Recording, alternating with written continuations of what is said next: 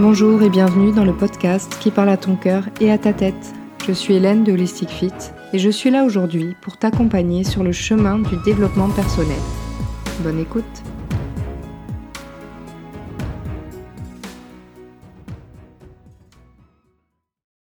Le holisme.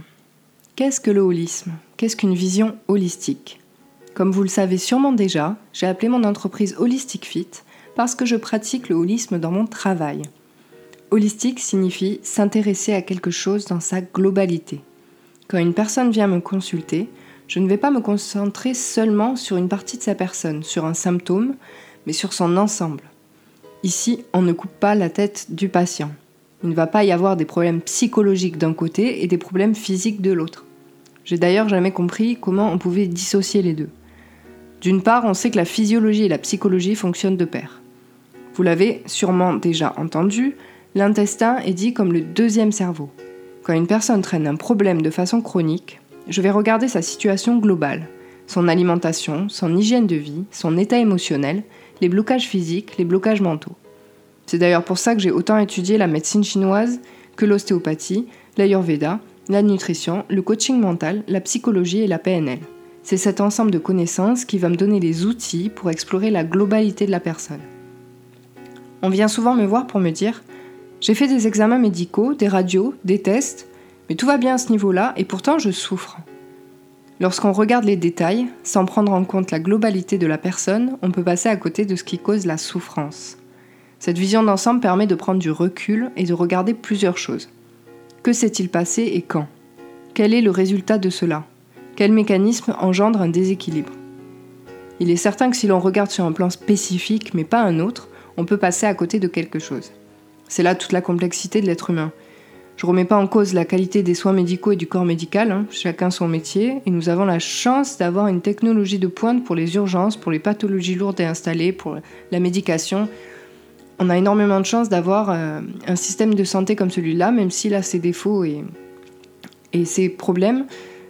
L'être humain est un système très complexe et la médecine l'est aussi. Mais il est aussi vrai que certaines pathologies chroniques sont difficiles à traiter en Occident et les malades sont parfois quasi dans la catégorie c'est dans votre tête.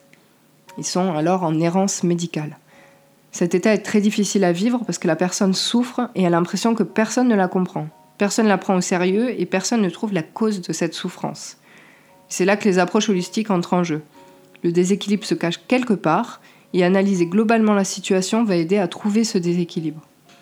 Tout le monde ne fonctionne pas de la même manière. J'en parlerai plus en détail dans un autre podcast, mais chaque personne a son environnement, sa constitution spécifique, d'où sa complexité. On peut donc difficilement appliquer un mode d'emploi universel qui fera du bien à 100% de la population.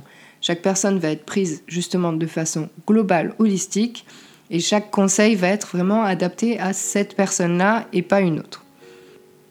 Mais en tout cas, une chose est sûre, c'est que la recette pour une vie saine et une bonne santé se trouve dans une bonne alimentation adaptée à la personne, adaptée à son environnement, adaptée à sa globalité, un état d'esprit positif et l'écoute de son cœur. Et ça, c'est quelque chose qui est universel.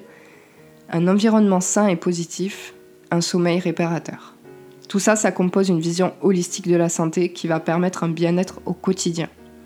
J'en parlerai dans un autre podcast encore, mais s'il n'y a pas d'état d'esprit positif, s'il n'y a pas d'écoute de son cœur, ça va engendrer des choses qui vont être enfouies et qui vont commencer à créer justement des manifestations physiques, des manifestations de, souffrance physique, parce qu'il y a une souffrance psychique et mentale derrière, une souffrance émotionnelle qui va commencer à euh, se manifester de façon physique. On en parlera dans un autre podcast plus en profondeur. J'espère en tout cas que ce thème vous a plu. N'hésitez pas à vous abonner sur YouTube, SoundCloud et Spotify pour suivre les autres podcasts. On se retrouve bientôt dans le podcast Tête et Cœur, le podcast qui fait du bien à ton cœur et à ta tête. Bonne journée